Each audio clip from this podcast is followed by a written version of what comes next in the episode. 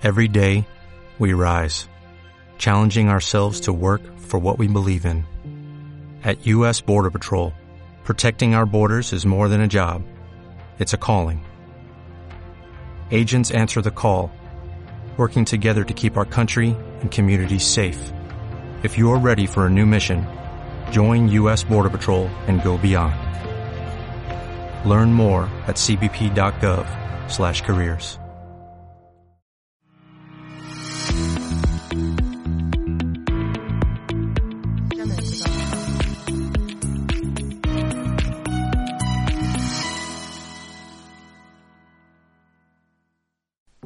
Hola, bienvenidos otro día más al Diario Activo en CLM Activa Radio, el programa donde comentaremos la actualidad y tendencias nacionales y regionales acompañada de un poco de música para amenizaros el día. Ya estáis escuchándonos desde casa, en el trabajo o en el coche. Yo soy Diana Ruiz y hoy os contaré las noticias más importantes aquí, en Diario Activo. Tal día como hoy, un 7 de julio de 2005, Londres sufre cuatro atentados terroristas en su red de transportes, reivindicados por Al Qaeda, con 56 fallecidos y 700 heridos. Hubo cuatro explosiones en menos de una hora en el transporte público londinense, tres en el metro y una en un autobús, justo en plena hora punta.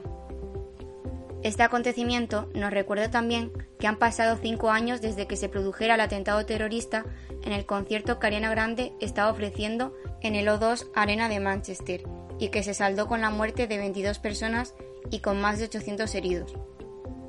La cantante sacó fuerzas para tres semanas después, el 4 de junio de ese mismo año, hacer un concierto benéfico para ayudar a todas las víctimas de aquel fatídico episodio. Bajo el lema One Love Manchester, Grande se rodeó de artistas como Robin Williams, Miley Cyrus, Katy Perry o Coldplay, para demostrar que no hay miedo que pueda con el amor. Os dejo con una de las canciones del artista para recordar estos atentados que se llevaron tantas víctimas. One Last Time de Ariana Grande.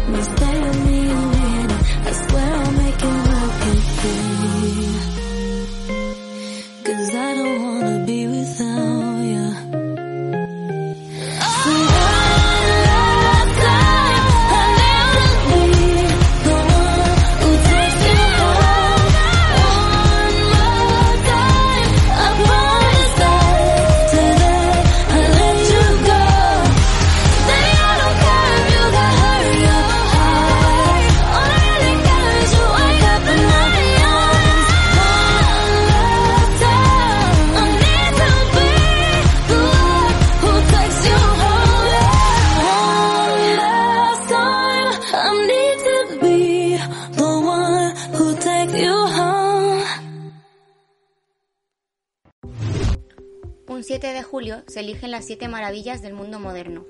El concurso se celebró en 2007, con una votación del público a nivel internacional a través de teléfono o Internet, algo inspirado en la lista de las siete maravillas del mundo antiguo, realizada por una empresa privada de nombre New Open World Corporation. Hubo más de 100 millones de votantes con los siguientes resultados. Chichen Itza en Yucatán, México, el Coliseo de Roma en Italia, la estatua del Cristo Redentor en Río de Janeiro, Brasil, la Gran Muralla China en China, Machu Picchu en el departamento de Cuzco, Perú, Petra en Jordania y el Taj Mahal en Agra, India. Entre las efemérides que encontramos del 7 de julio en todo el mundo, sobresale el funeral público del cantante estadounidense Michael Jackson, en el entonces Staples Center de la ciudad de Los Ángeles, hoy renombrado Crypto Arena. El funeral del rey del pop fue uno de los más concurridos de la historia. Superó, entre otros, al de Elvis Presley en 1977 y el de Diana de Gales en 1997, a los que asistieron 70.000 y 230.000 personas respectivamente. Para el último adiós a Michael Jackson, se sortearon 17.500 tickets para que sus fanáticos asistieran al evento. Sin embargo, la cobertura mundial del funeral llegó a tener más de 2.500 millones de personas siguiéndolo por televisión, lo que lo convierte en el funeral más visto de la historia. Recordemos al cantante con una de sus canciones emblemáticas, Thriller.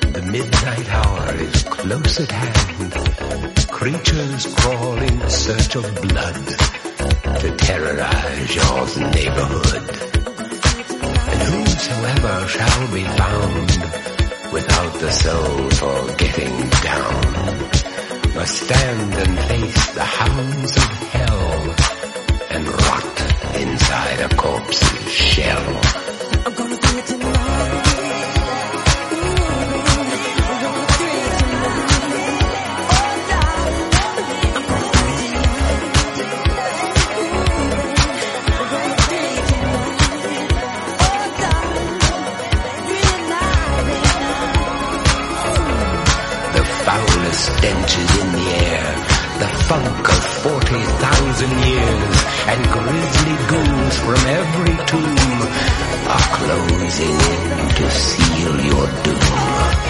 And though you fight to stay alive, your body starts to shiver, for no mere mortal can resist the evil of the thriller.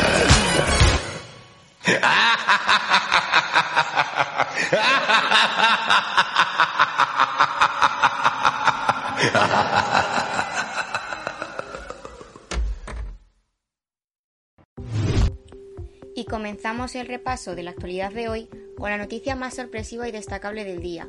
Boris Johnson dimite. A pesar de haberse aferrado al cargo y haber intentado aguantar la presión hasta el último momento, el líder británico ha anunciado su renuncia tras meses de escándalos y tras la avalancha de renuncias de miembros de su propio gobierno, que se habían intensificado en las últimas horas hasta superar las más de 50 personas. A solo 16 días de alcanzar los tres años como primer ministro, la de Johnson sería una de las estancias más cortas en Downing Street desde 1900. Entre las renuncias se encuentran varios ministros clave como comentamos ayer, el de Economía, Rishi Sunak o el de Sanidad, Sajid Javid, que fueron los primeros que abandonaron sus puestos y pidieron la marcha de Johnson. El líder había asegurado en el Parlamento del Reino Unido que su intención era seguir al frente del Ejecutivo, y el miércoles, a última hora de la tarde, insistía en que se negaba a dimitir pese a la creciente presión por parte de miembros de su gabinete y de sus diputados.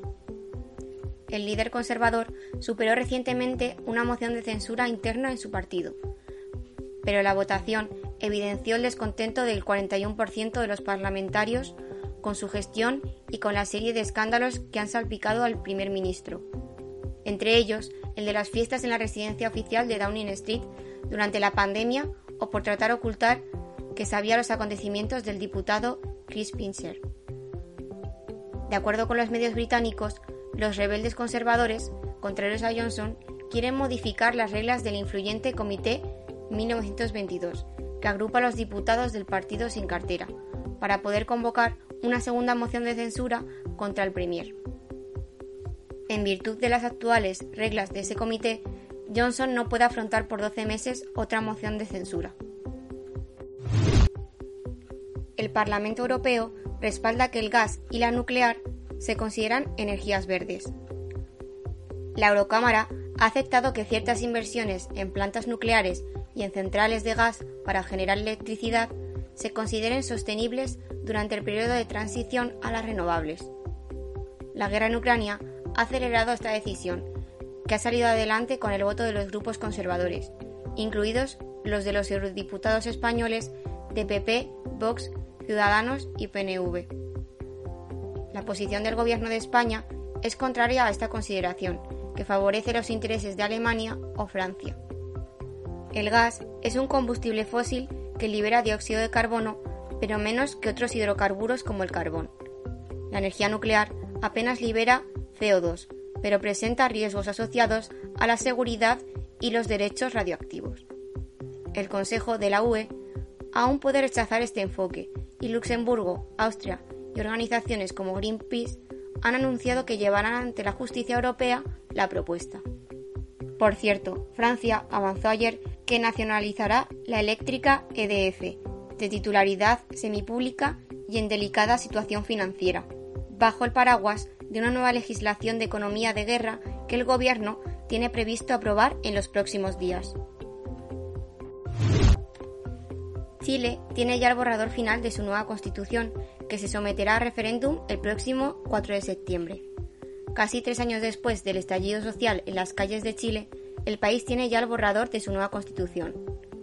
Aquella revuelta provocó un plebiscito en el que 78% de los chilenos se pronunció a favor de cambiar la Carta Magna aún en vigor, que tiene sus orígenes en la dictadura militar, aunque ha ido sufriendo modificaciones a lo largo de los años. El presidente Gabriel Boric recibió el lunes en un acto solemne en el Congreso al nuevo texto, que entre otros cambios define al país como una democracia paritaria, pasa de ignorar a los pueblos indígenas a reivindicarse como un Estado plurinacional e intercultural y a consagrar el derecho al aborto. Y en España, la inflación desbocada reduce el poder adquisitivo en los hogares con menos ingresos un 30% más que en los ricos. Los precios subieron un 8,1% de media entre enero y mayo, según el INE, y se dispararon un 10,2% en junio, la mayor alza en 37 años. Pero el crecimiento no afecta a todo el mundo por igual, y un informe de Intermon Osfam alerta de que la inflación aumenta la desigualdad. Entre enero y mayo, el encarecimiento fue de un 11% para los hogares más acomodados y de un 14% para los más humildes. Las clases medias también están sufriendo el golpe. Su capacidad de ahorro ya no aguanta los mismos niveles de consumo. Gobierno y agentes sociales se reunieron ayer durante algo más de dos horas para negociar un pacto de rentas que haga frente al alza de los precios. La cita acabó sin avances y las partes no volverán a sentarse a la mesa hasta el mes de septiembre. La ley de memoria democrática aviva el debate de las dos Españas. El Congreso tiene previsto aprobar el jueves la nueva ley de memoria democrática, que saldrá adelante gracias a un pacto de PSOE con EH Bildu, que rechazan la oposición y algunos históricos socialistas. La razón, el acuerdo con Bildu obliga a llevar las investigaciones sobre la vulneración de derechos humanos hasta el 31 de diciembre de 1983, ya con Felipe González en el gobierno. La ley tiene como objetivo la condena del franquismo y la reparación de todas las víctimas de la guerra y de la dictadura. La norma, que finalmente no derogará la ley de amnistía de 1977, obliga al Estado a asumir la búsqueda y exhumación de los desaparecidos, a crear un banco de ADN y un censo de víctimas. Retirará 33 títulos nobiliarios concedidos por Franco y creará la figura de un fiscal de sala de derechos humanos y memoria democrática para impulsar las investigaciones. El domingo, Hermo acogerá un acto en recuerdo del 25 aniversario del asesinato de Miguel Ángel Blanco, que presidirá el rey y que se ha visto empañado por esta polémica. Por cierto, PSOE y Unidas Podemos escenificaron ayer una rebaja de la tensión tras el choque por el presupuesto para defensa, que según El Mundo y el ABC ha subido ya un 20% sin quejas hasta ahora de la formación morada. Y en Castilla-La Mancha se han registrado tres nuevos casos de viruela del mono, concretamente dos en la provincia de Ciudad Real y uno en la provincia de Toledo. Los casos de Ciudad Real pertenecen a un varón de 27 años y otro de 29, mientras que el caso de Toledo es de un hombre de 54 años. Así, se elevan los casos de viruela de mono en Castilla-La Mancha a 11 casos, 5 en la provincia de Toledo, 4 en Ciudad Real, 1 en Albacete y 1 en Guadalajara. En España, según los datos de la Red Nacional de Vigilancia Epidemiológica, a día 1 de julio se han notificado un total de 1.196 casos confirmados, pertenecientes a 16 comunidades autónomas. Un total de 1.185 son hombres, mientras que 11 son mujeres. La edad entre las personas contagiadas oscila entre los 3 y los 67 años, con una media de 37 años. La mayoría presentaron fiebre, exantema y linfadenopatías a lo largo de su proceso clínico. Castilla-La Mancha no impondrá ninguna restricción por el aumento de contagios de coronavirus, tal y como ha recalcado hoy la portavoz del Gobierno regional, Blanca Fernández, durante la rueda de prensa posterior a la celebración del Consejo de Gobierno. El motivo principal es que en los hospitales de la comunidad autónoma se respira tranquilidad En estos momentos hay 16 personas en la UCI y 542 en cama convencional por COVID. No obstante, un total de 46 personas murieron por coronavirus en Castilla-La Mancha durante la última semana, tal y como han informado fuentes del Gobierno de la comunidad autónoma a través de la Dirección General de Salud Pública. 16 en la provincia de Toledo, 11 en la de Ciudad Real, 10 en la de Albacete, 6 en la de Guadalajara y 3 en la de Cuenca. Además, se han confirmado 4.304 nuevos casos por infección de coronavirus durante la semana del 27 de junio al 3 de julio, en personas mayores de 60 años. Como consecuencia del incremento de casos, la demanda nacional de test de antígenos ha crecido un 120% en los primeros días de julio, del 1 al 4, con respecto al mes anterior, según los datos recopilados por la distribuidora Cofares, que atribuye ese aumento de casos al nuevo repunte de las variantes sigilosas de Omicron. En un comunicado, Cofares recuerda que la dispensación sin receta de test de autodiagnóstico en farmacias se aprobó el 20 de julio del año pasado. Además del aumento de casos, la cooperativa de distribución farmacéutica atribuye también a la responsabilidad personal y la proximidad de las vacaciones de verano el repunte en la venta de test. Uno de cada dos alumnos con altas capacidades sufre acoso escolar en España, frente a uno de cada cuatro estudiantes sin ella. Además, son susceptibles de padecer mayores niveles de estrés, ansiedad y depresión a causa de ese acoso por parte de sus compañeros. Estas son algunas de las conclusiones del estudio realizado por el Grupo de Investigación Ciberpsicología de la Universidad Internacional de La Rioja, con la colaboración de la Universidad del País Vasco y de más de medio centenar de asociaciones de alumnado con altas capacidades de España. El estudio comparó la prevalencia de victimización y perpetración de acoso escolar entre 449 adolescentes diagnosticados con altas capacidades y 950 estudiantes sin ese diagnóstico de 14 centros de Castilla-La Mancha, Asturias, Castilla y León, Comunidad de Valenciana, Comunidad de Madrid, Aragón y País Vasco. Los resultados señalan que un 50,6% del alumnado con altas capacidades está implicado en problemas de victimización, que es del 27,6% en el caso de estudiantes sin altas capacidades. Así, es tres veces más probable que un alumno con altas capacidades sea victimizado que otro que no las tenga, mientras que el número de agresores en ambas muestras no presenta diferencias estadísticas, un 1,1% en alumnado con altas capacidades y 2,4% en estudiantes sin ellas.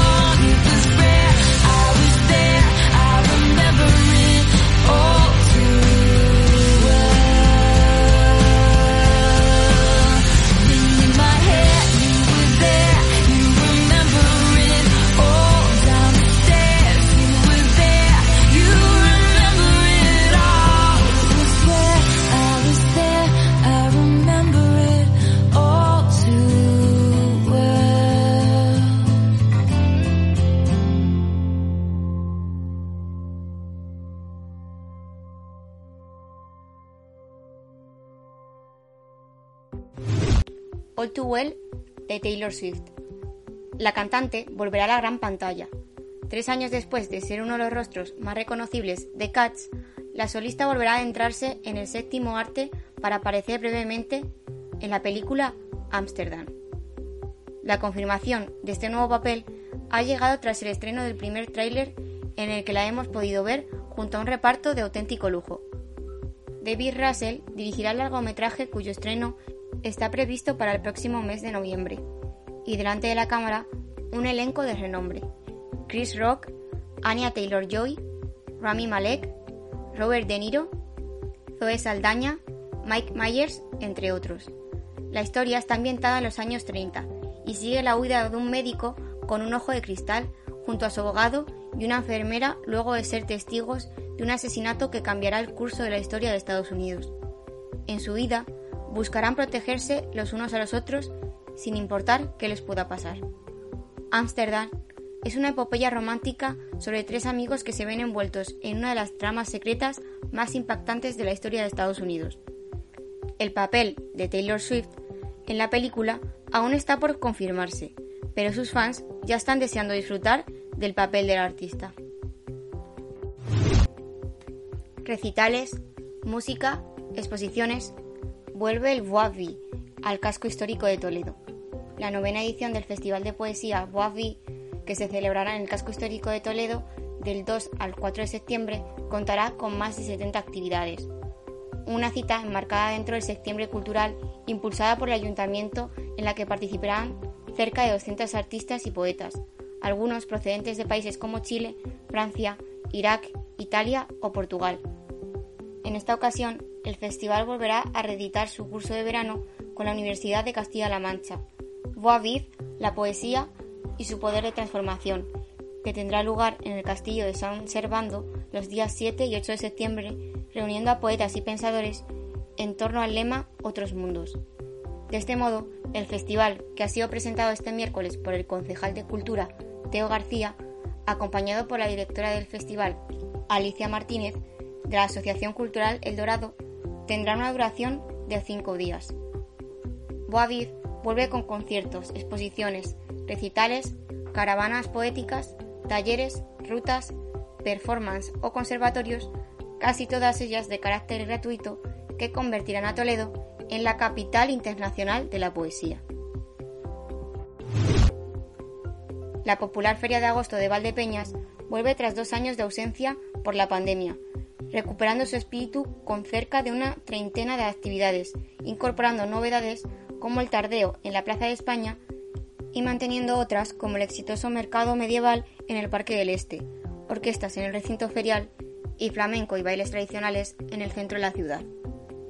La teniente alcalde de festejos, Vanessa Irla, acompañada de la concejala de Juventud Inmaculada Pacheco, ha presentado este miércoles la programación de la Feria de Agosto, que se inaugurará el viernes 29 de julio, siendo el día feriado el lunes 1 de agosto y el martes 2 el Día del Niño, con precios especiales en las atracciones. En la inauguración tendrá lugar un desfile de gigantes y cabezudos que llegará al recinto ferial a las 11 horas, donde se procederá a la inauguración de la misma con un espectáculo de fuegos artificiales, día en el que arrancará también Festival de Peñas 2022 en la zona joven, que se extenderá hasta el domingo 31, según ha informado el ayuntamiento en nota de prensa.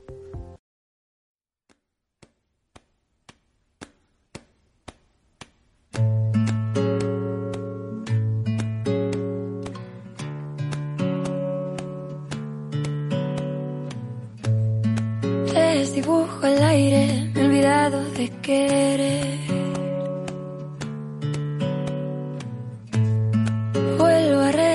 En tu lado de la cama, si apareces con mis llaves. Te imagino sin dormir, leyendo las paredes, borrando nombres que no fui. Te busco en los zafaires como si fueras a volver. Vuelvo a renombrarte en alguna hoja rota, desolvidando los dolores. Te imagino sin dormir, leyendo las paredes, borrando nombres que no fui. Prende el alquitrán por si apareces en el humor. Los cristales no se empañan, los ojicos piden calma. Imagino sin dormir, leyendo las paredes, borrando nombres que no fui. Pensaba levantarme, hacerte un trono y quemarlo como a todos. Es mi acabada despedida, guardaste la paz de mí. Me revienta el corazón, busco aire en el pulmón. Mi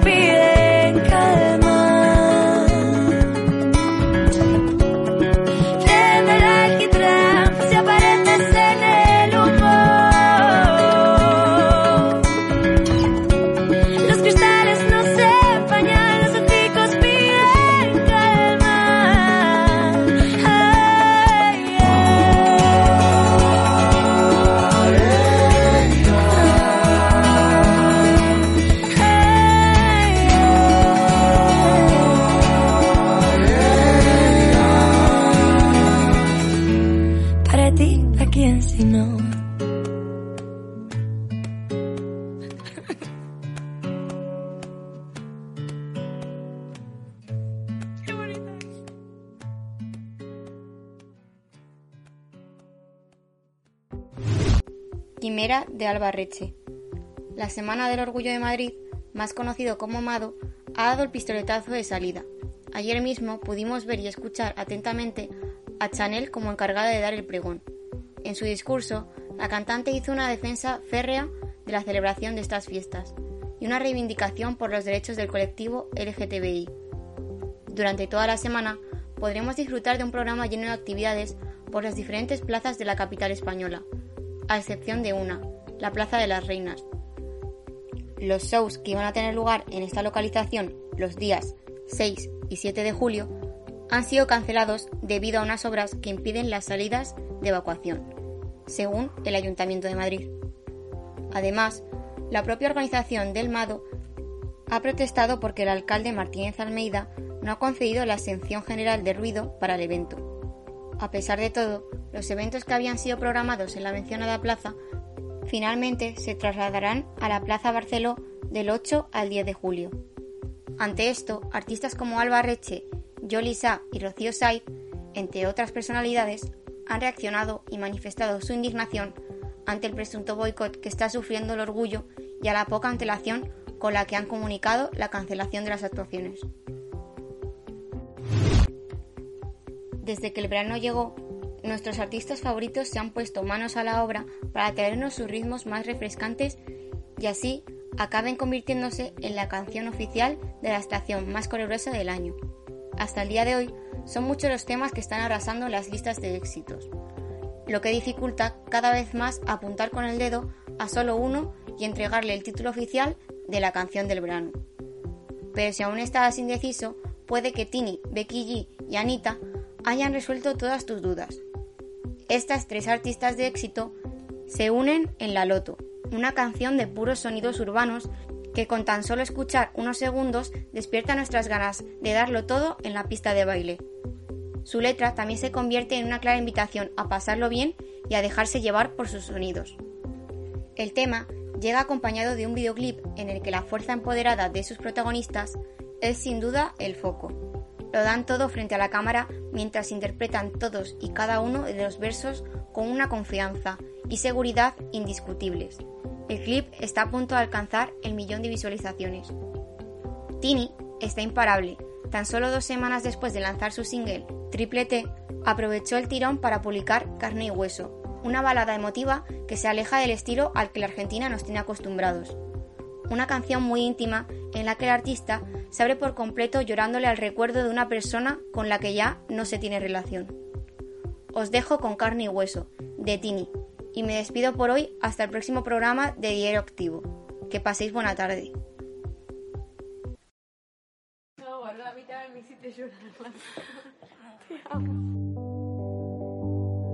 Si pudiera despertar y no pensarte, lo haría. Si pudiera decir que ya te olvidé, lo diría. Si pudiera ser más fuerte que tú, la noche no dolería.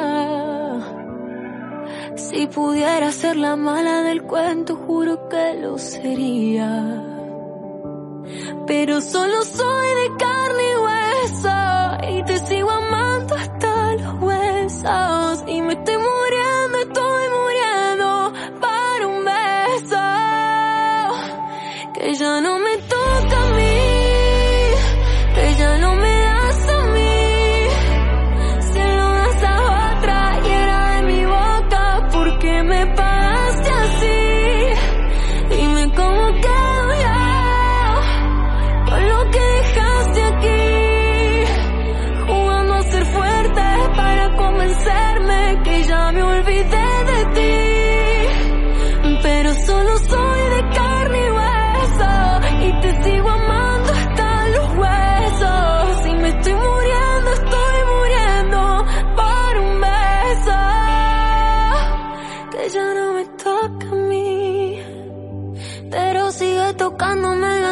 cuando tú no estás. Baby, te siento aunque tú no estás. Estoy muriendo y tú lo sabes, me conoces, yo te amo y aunque tú me dañaste, yo sigo estando aquí a tu lado. Tu fantasma está en mi cuarto,